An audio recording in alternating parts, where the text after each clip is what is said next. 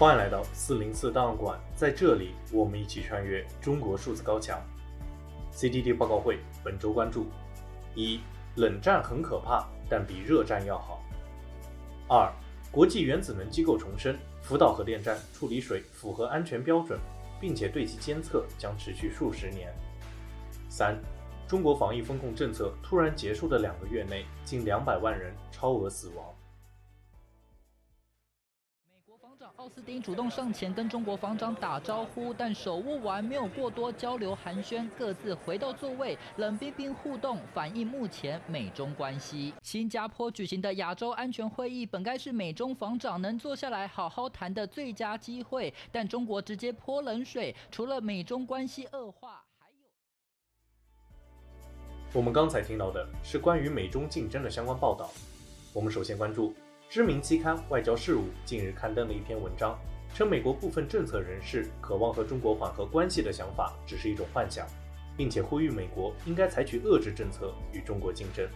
文章的作者是迈克尔·贝克利，现任塔夫茨大学政治学副教授、美国企业研究所非常驻高级研究员以及外交政策研究所亚洲项目主任。他还是《为什么美国将保持世界唯一超级大国》一书的作者。该书近年来在国际关系领域备受好评。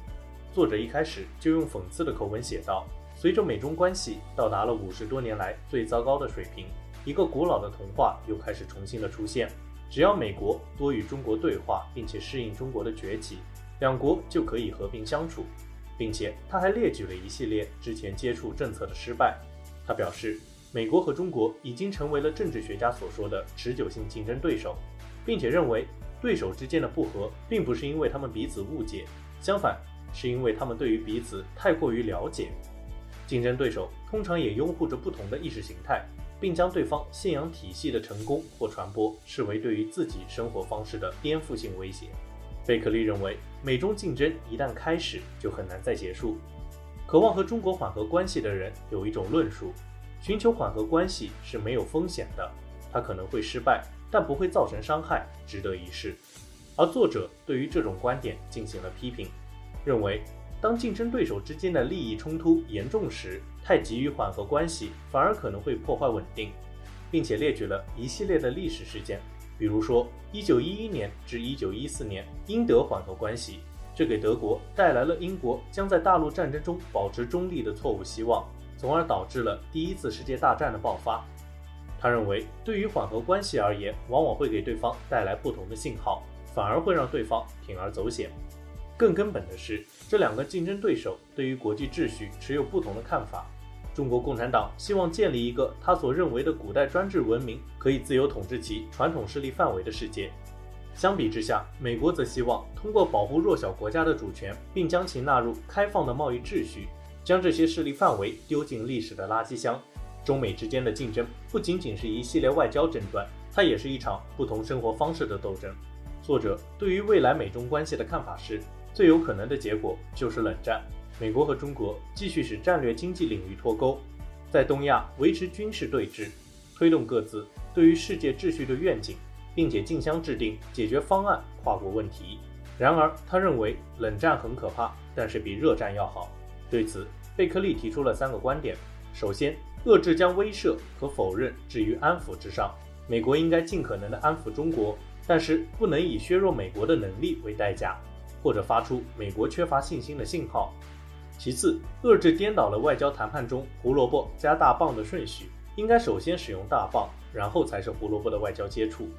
最后，衡量遏制成功与否，要看美国是否有效捍卫了自己的利益和价值观。而不是看美中关系是否友好。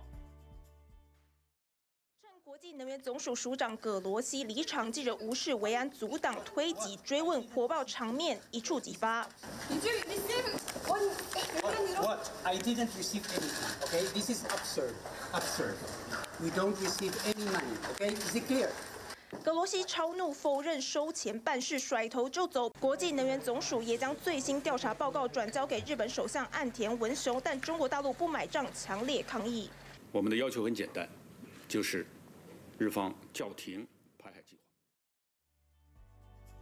我们刚才听到的是中文互联网上对于日本核处理水排入海中的相关报道。在日本排海当天，联合国下属组织国际原子能机构发布声明，引用了该机构七月核准排放的安全报告，重申排放安全，并且表示将进行持续数十年的长期监测。据悉，原子能机构曾经在七月四日发布了一份审核报告，正式批准了日本当局的此次排放行为。报告结论称，此次排放的方法和活动符合相关国际安全规定，对于人类和环境的放射性影响可以忽略不计。在最新的声明中，该机构又再一次提及了这一报告结论。原子能机构承诺，在排放阶段继续进行公正、独立和客观的安全审查。在日本排放当天，他们就在其官方网站上提供了有关福岛第一核电站处理水排放的实时数据，包括水流量、辐射监测数据和稀释后的氚浓度数据，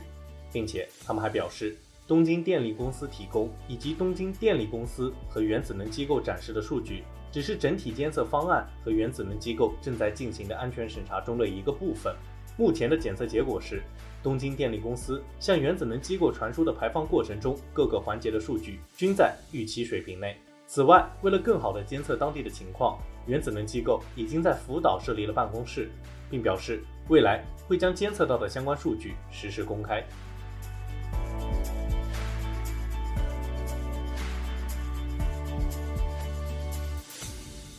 我们最后关注美国知名研究机构福瑞德哈金森肿瘤研究中心发布了一份研究数据，结果显示，中国政府去年在毫无预警和准备的情况下，突然叫停了清零政策，并且解除了封控，导致三十岁以上超过正常死亡率的超额死亡人数在两个月内达到了至少一百八十七万人。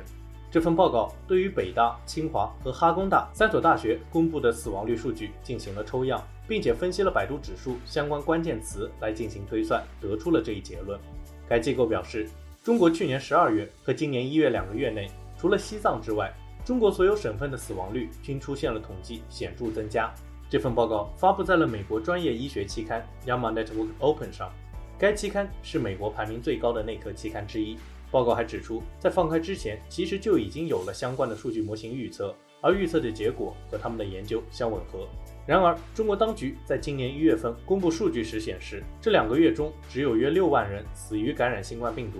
对此，他们表示，他们发现的超额死亡数字远远高于中国官方公布的数字。而另一个佐证在于，虽然和中国官方公布数据差异极大，但是这份报告估计的超额死亡人数的趋势与中国官方一致。即新冠患者住院治疗和住院死亡人数在十二月底达到了最高峰。最后，报告在讨论中表示，数据估算同时存在偏高和偏低的可能性，因此还是需要来自中国全面和公开的数据。以上就是本次报告会关注的全部内容。中国数字时代 CDT 致力于记录和传播中国互联网上被审查的信息，以及人们与审查对抗的努力。欢迎大家通过电报、Telegram 平台向我们投稿，为记录和对抗中国网络审查做出你的贡献。投稿地址请见文字简介。阅读更多内容，请访问我们的网站 cdt.media。